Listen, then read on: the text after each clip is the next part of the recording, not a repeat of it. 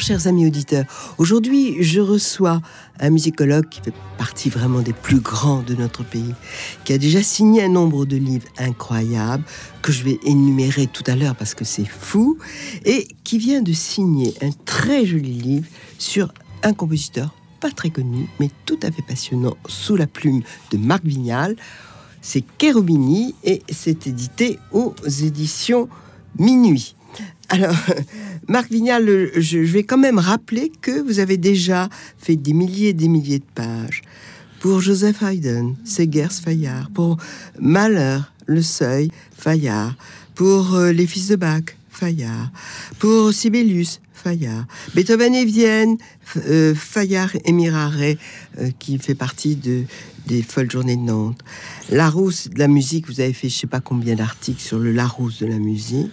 Et puis pour Bleu Nuit, cette édition si joliment présentée, vous avez déjà signé Michel Haydn, euh, plus réduit comme nombre de pages. Euh, c'est euh, un, format très bien. En plus, ce que vous disiez hors micro est vrai, Marc Vignal. Vous savez très bien condenser. C'est pas les milliers et milliers de pages de Fayard, mais il y a vraiment beaucoup de choses. Salieri, vous avez fait aussi pour Bleu Nuit. Pourquoi Cherubini? Ben, Parce que c'est un compositeur très important qui a été très célèbre dans son temps, non seulement en France, mais aussi presque surtout en Allemagne, et qui se trouve en quelque sorte au carrefour de trois traditions nationales, l'italienne, la française et, dans une certaine mesure, l'allemande. Et puis, et puis, quelque chose quand même de tout à fait étonnant, c'est que ce musicien tellement doué, ce compositeur tellement doué, qui est né à Florence, va faire, on peut dire, toute sa carrière en France. Oui, absolument.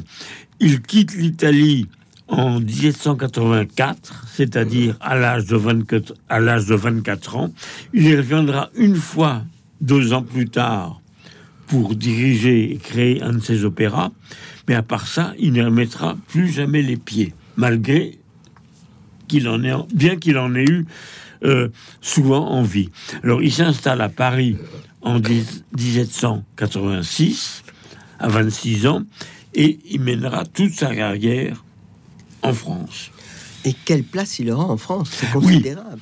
Alors, euh, il, il, euh, il se produit à l'opéra très rapidement. Il exerce diverses fonctions et surtout, il a un rôle de premier plan au conservatoire depuis sa fondation en 1795 jusqu'à l'année de sa mort, 47 ans plus tard. Et en plus, il en a été le directeur pendant 20 ans, les 20 dernières années de sa vie. Alors, on ouvre une petite parenthèse. Euh, bon, je crois qu'il a fait beaucoup parce qu'il a réformé, parce qu'il a exigé, euh, mais en même temps, il avait un caractère épouvantable. Euh, épouvantable, je sais pas, mais il était très strict. En tant que directeur du conservatoire, c'est ce qui lui a valu des démêlés avec l'élève Berlioz. Berlioz admirait la musique de Cherubini, mais en tant que directeur du conservatoire, c'était l'autorité. Et c'est ça que ne supportait pas Berlioz. Bon, et puis il n'a pas supporté Liszt. Euh... euh Liszt, c'est une autre question. Ah oui, quelle question? Il a refusé l'entrée sous prétexte qu'il était étranger? Oui, mais c'est pas de sa faute. C'était le règlement. Mais lui, il n'était pas étranger? Euh, Non. oui, mais il était français. Euh, il n'a jamais été naturalisé, mais quand même, il avait une, toute une carrière en France. Euh, mais enfin, je le, le règlement du conservatoire disait que les étrangers n'étaient pas admis. Et c'est pas lui qui l'a. qui, en a eu l'idée de ce règlement. Il a fait que l'appliquer. On se rend compte, Marc Vignal, que euh, vous avez quand même beaucoup de sympathie et on comprend pour ce très très doué compositeur Cherubini. Alors comment votre livre est fait? C'est bien, on en a déjà une idée. C'est-à-dire que vous parlez euh, de sa biographie, où il est né, tout, comment il s'est marié, qu'il a eu trois enfants, et, vous parlez aussi, il y a un autre aspect qui est tout à fait passionnant, c'est aussi un, livre d'histoire de France. Oui, parce que Cherubini, donc, a commencé sa carrière sous l'Ancien Régime et il a connu tous les régimes jusqu'à Louis-Philippe, la monarchie de juillet, c'est-à-dire la Révolution, la Terreur, le Thermidor, le Consulat, l'Empire, la Restauration et la monarchie de juillet. Et il a eu des rapports avec tous ces régimes, aussi bien en tant qu'homme que par sa musique.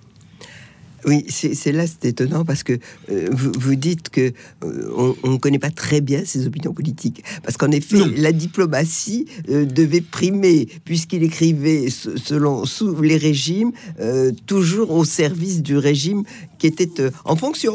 Plus ou moins, parce que bon, il a écrit des musiques, disons, révolutionnaires, entre guillemets. On ne connaît pas très bien ses opinions. Au début de la Révolution, il a, il a plutôt fréquenté les, milieux, royalistes. Euh, alors, sous l'Empire, Napoléon euh, ne l'aimait pas beaucoup euh, en tant que compositeur. Napoléon n'aimait que la musique italienne. Et il trouvait que Cherubini n'était pas assez italien, c'est-à-dire trop français. Il n'était pas le seul d'ailleurs. Donc les rapports entre Napoléon et Courbini ont toujours été non pas tendus, mais euh, ambigus. Mais écoutez, avouez que euh, c'est étrange parce que il assiste quand même euh, à l'exécution de Louis XVI et il manifeste absolument pas sa désapprobation. En revanche, il va créer une œuvre en souvenir oui, mais là, c'est beaucoup plus tard. Oui, mais enfin, ça veut dire... mais au moment de la, Révolution, euh, pardon, au moment de la Restauration, c'est-à-dire en 1815-1816, Cherubini devient surintendant de la musique de Louis XVIII. Donc c'est en tant que surintendant qu'il compose en 1816 son œuvre qui probablement aujourd'hui est la plus célèbre, c'est-à-dire un requiem à la mémoire de Louis XVI. C'est pas c'est pas lui qui en a pris l'initiative, mais c'est en tant que surintendant de la musique de Louis XVIII qu'il a composé ce requiem, qui a donc été composé en 1816 et qui a été créé à Saint-Denis le 21 janvier, 21 janvier donc anniversaire de l'exécution de Louis XVI en 1793, donc le 21 janvier 1817, mais donc en tant que surintendant. Euh, il ne pouvait pas faire autrement, mais il s'y est pas refusé. Euh, ça nous amène à parler des requiems. Il en a écrit deux. Deux. Euh, j'ai choisi d'entendre un extrait de celui qui est en ut mineur. Oui, donc c'est le plus célèbre. Oui, et c'est probablement aujourd'hui son œuvre, sinon la plus célèbre, du moins la plus enregistrée. Donc 1816, vous nous donnez, je vous interromps, j'aimerais bien que vous nous donniez quelques clés. On va entendre un extrait, la News DI. Bon, c'est, il a été remanié, hein, ce, euh, ce requiem. Une question de voix d'homme, une voix de femme Non, non, c'est un, un, requiem pour chœur à quatre voix, donc mixte, mais sans solistes vocaux. Alors que le second requiem de Cherubini, qu'il a composé pour ses propres funérailles, il est uniquement pour voix d'homme parce que l'archevêque de Paris, oui, parce que l'archevêque de Paris, ayant entendu le premier pour les funérailles de Boieldieu, s'était offusqué que des femmes chantent dans une église. Alors qu'Héroubini s'est dit bon, si c'est comme ça, j'en compose un second pour mes propres funérailles, et celui-là sera uniquement pour voix d'homme. Alors, on va entendre un extrait de ce requiem.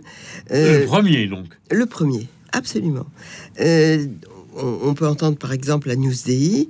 Euh, c'est Christophe Spiring qui dirige le chœur Musicus de Cône et c'est un orchestre allemand. Oui. On écoute donc un extrait du requiem de Cherubini.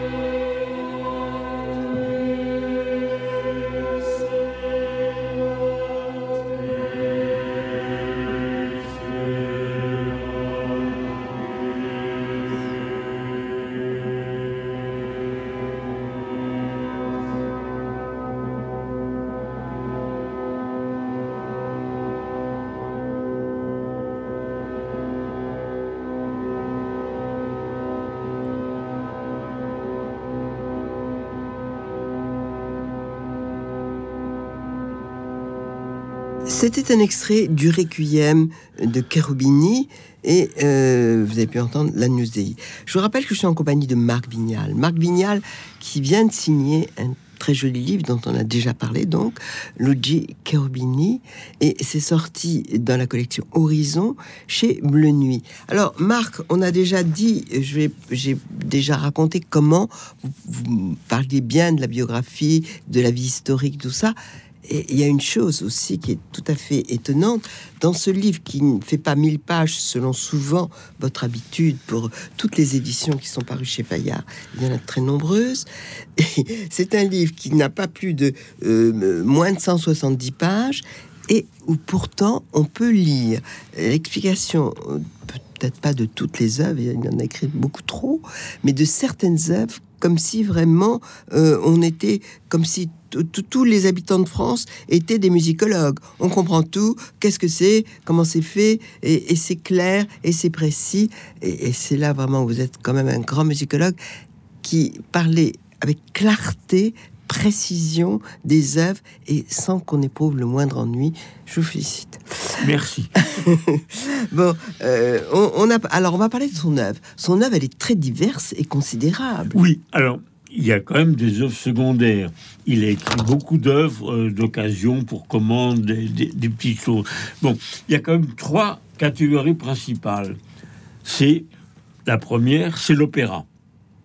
Alors, il commence en Italie par composer huit opéras en italien, donc des œuvres de jeunesse. Très jeune, il commence très très jeune. 19 euh, ans, 19-20 ans. Et ça, ça dure très peu de temps. Ensuite, enfin, il, en fait une cargaison. Euh, huit. bon.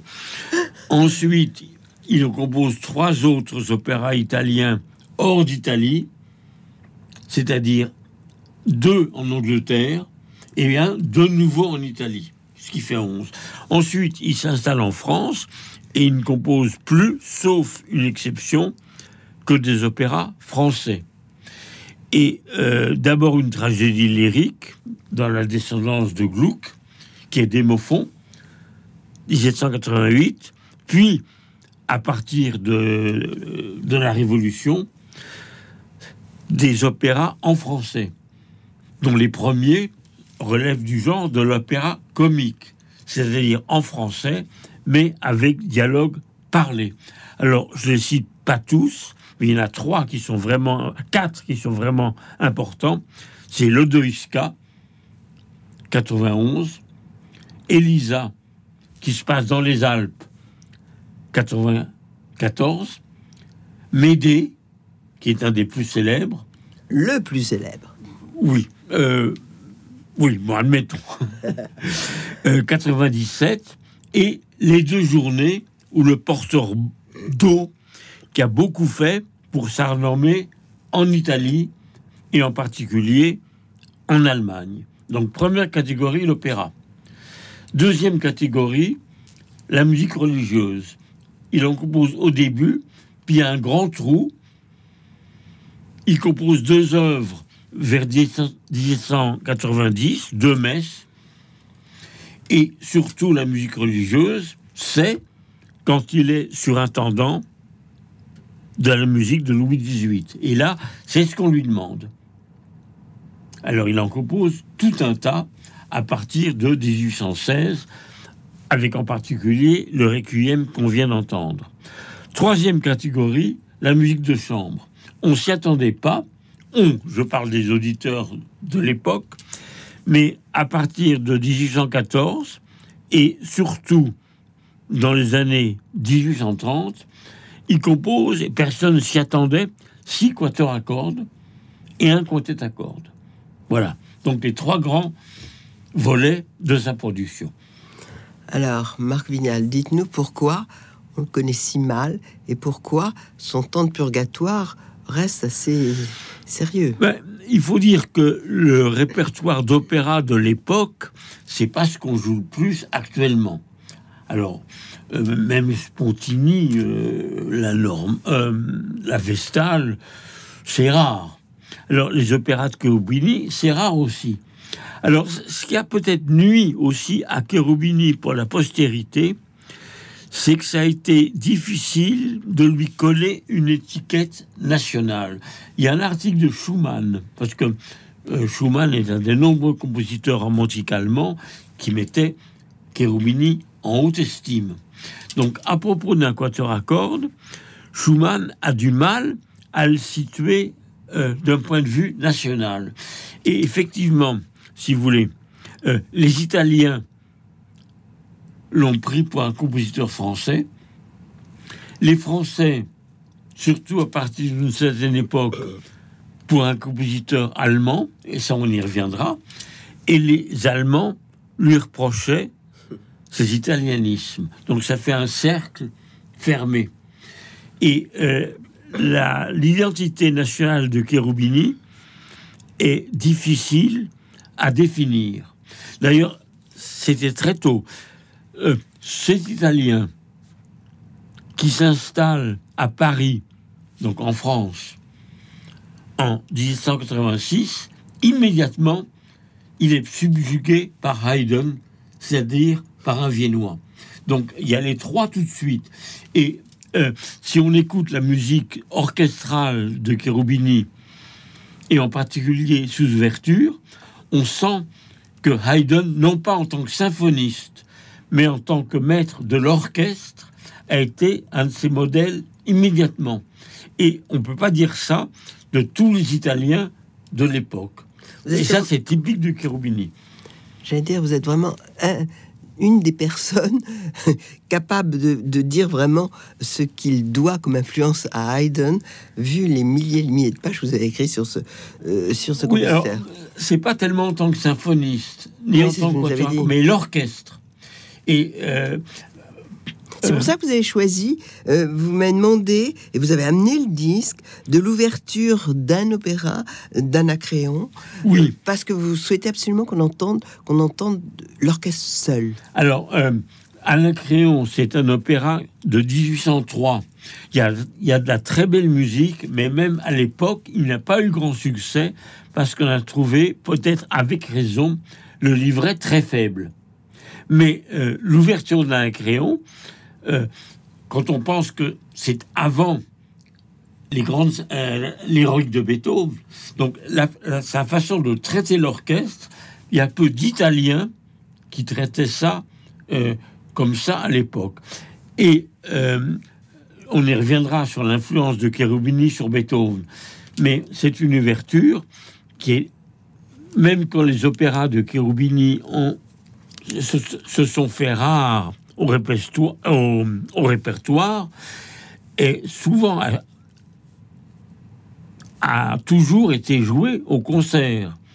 Et a un disque, par exemple, de Furtwängler qui dirige cette, cette euh, ouverture.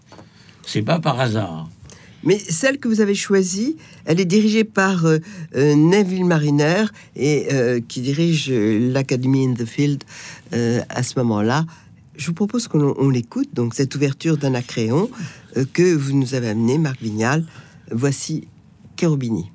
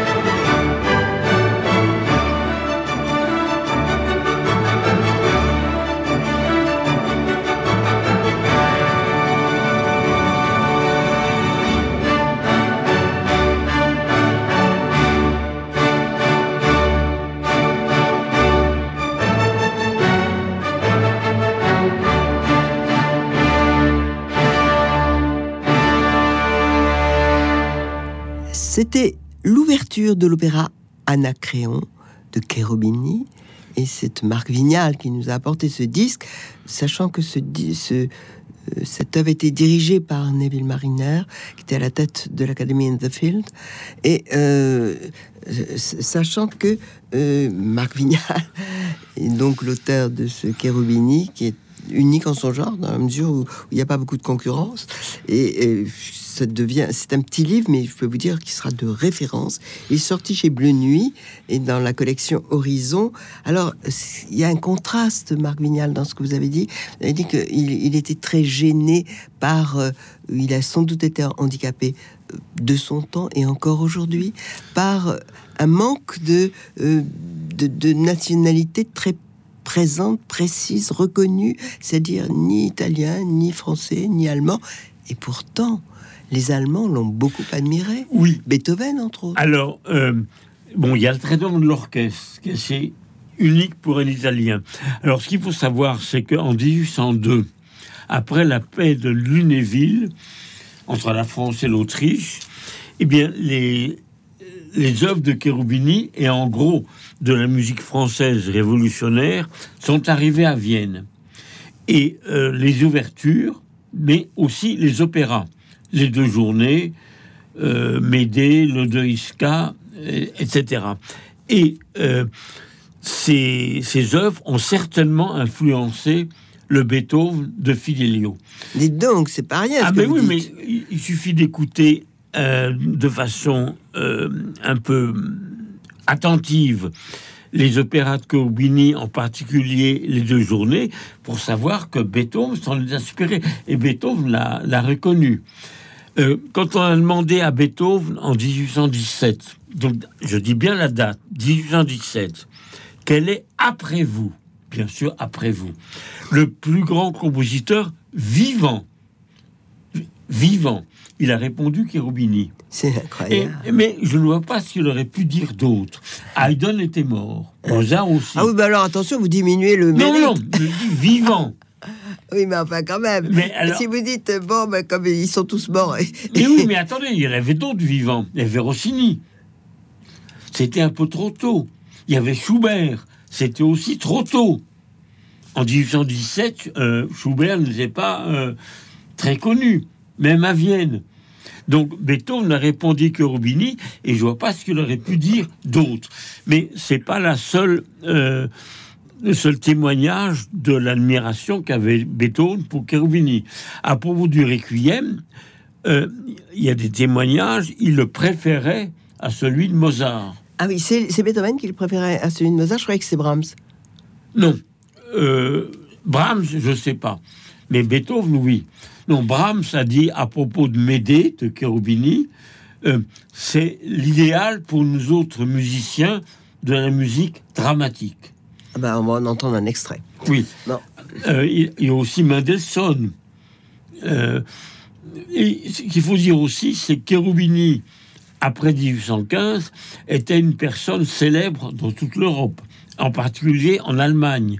Et quand un musicien allemand venait à Paris, il rendait visite à Cherubini. Par exemple, Mendelssohn, en 1825, le père de Mendelssohn, amène son fils à Paris expressément pour que Cherubini lui dise si ce fils avait un avenir devant lui. Et il y a un rapport de Mendelssohn à sa mère racontant l'entrevue avec Cherubini. Quand Spohr vient à Paris, il va voir Cherubini. C'est fou, ça. C'est fou. Mais et, ce pauvre Cherubini, bon, les, les années passent, hop, il disparaît. non, mais attends, ça, c'était à l'époque où il était directeur du conservatoire. C'était dans les années 20. Il avait encore 20 ans à vivre. Et quand Wagner est à Paris en 1841, donc la veille, l'année précédant la mort de Cherubini, Wagner se déclare scandalisé que dans une ville qui est la capitale française, on n'entende pas les deux journées, qui pour lui est un des fleurons de l'opéra français. Donc, euh, il, faut savoir ça. Oui, c'est tout à fait, tout à fait étonnant et passionnant.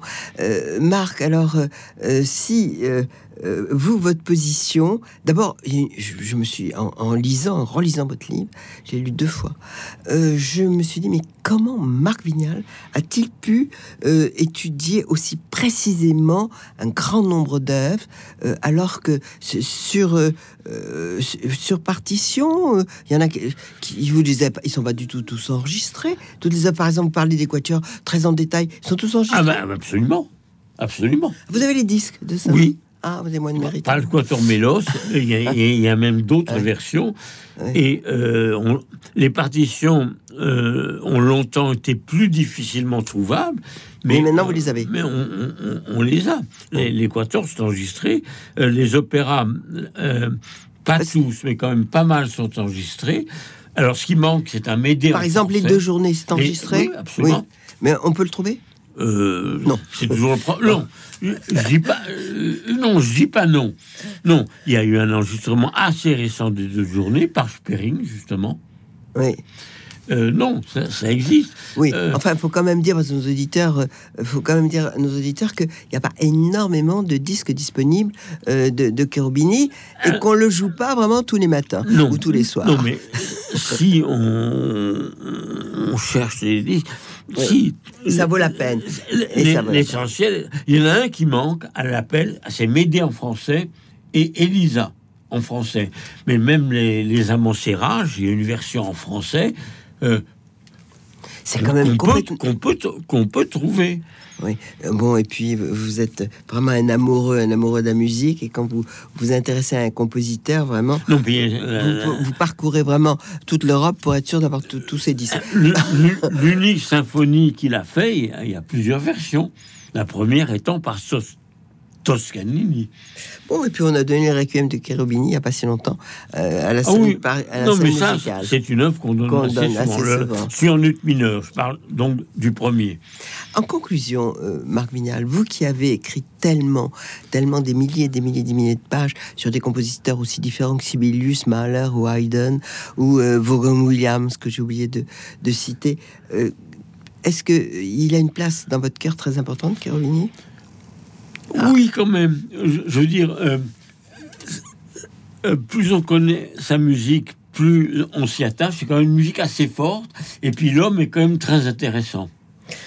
Bien, ben, euh, vous savez, on va entendre un extrait de, de Médée. Là, nos, auditeurs vont être tout à fait convaincus. Alors, euh, oui, euh, vous nous dites un mot sur Médée? Alors, Médée, donc une œuvre de 1797 qui a été créée donc peu après la chute de Robespierre. C'est une œuvre assez violente. D'ailleurs, des gens le l'ont reproché en, disait, en disant référence très évidente qui faisait du terrorisme en musique. Référence à la terreur qu'on avait connue trois ans plus tôt. Alors, euh, Médée, c'est donc un opéra français. Euh, malheureusement, en disque, il y a des versions italiennes. Comment comprendre ça alors qu'il écrit ça en français? Oui. Ben, euh, ainsi. on peut dire ça de beaucoup d'opéras du répertoire de l'époque. Il y a quand même deux DVD de Médée en français, mais il n'y a pas, il y a pas d'enregistrement en français. Il y en a plusieurs par, euh, Maria Callas. Alors on peut peut-être dire quand même que Maria Callas, c'est- elle quand même qui a remis vraiment à la mode euh, ce, ce, ce Oui, Médée. elle Euh, s'est elle c'était- s'est en quelque sorte euh, approprié le rôle. C'est un rôle très euh, éprouvant. Dans l'opéra, Médée est pratiquement tout le temps en scène et elle a à s'exprimer de façon euh, très violente, très violente. et dramatique. Alors en particulier à la fin. Bon, alors on va écouter la fin, Marc Vignal. On va écouter la fin de cet opéra. Euh, c'est bien sûr Maria Callas que vous allez entendre. Euh, ce sont orchestre et chœur qui viennent de, de, de Florence, bien sûr. Et, et le chef d'orchestre, vous connaissez Vi- Vittorio Ughi Ah ben oui, Oui, bon, Victorio Gouy, oui, bien sûr. c'est un grand. C'est un grand. Voilà. On écoute donc le final du dernier acte et donc de l'opéra de Médée de Cherubini.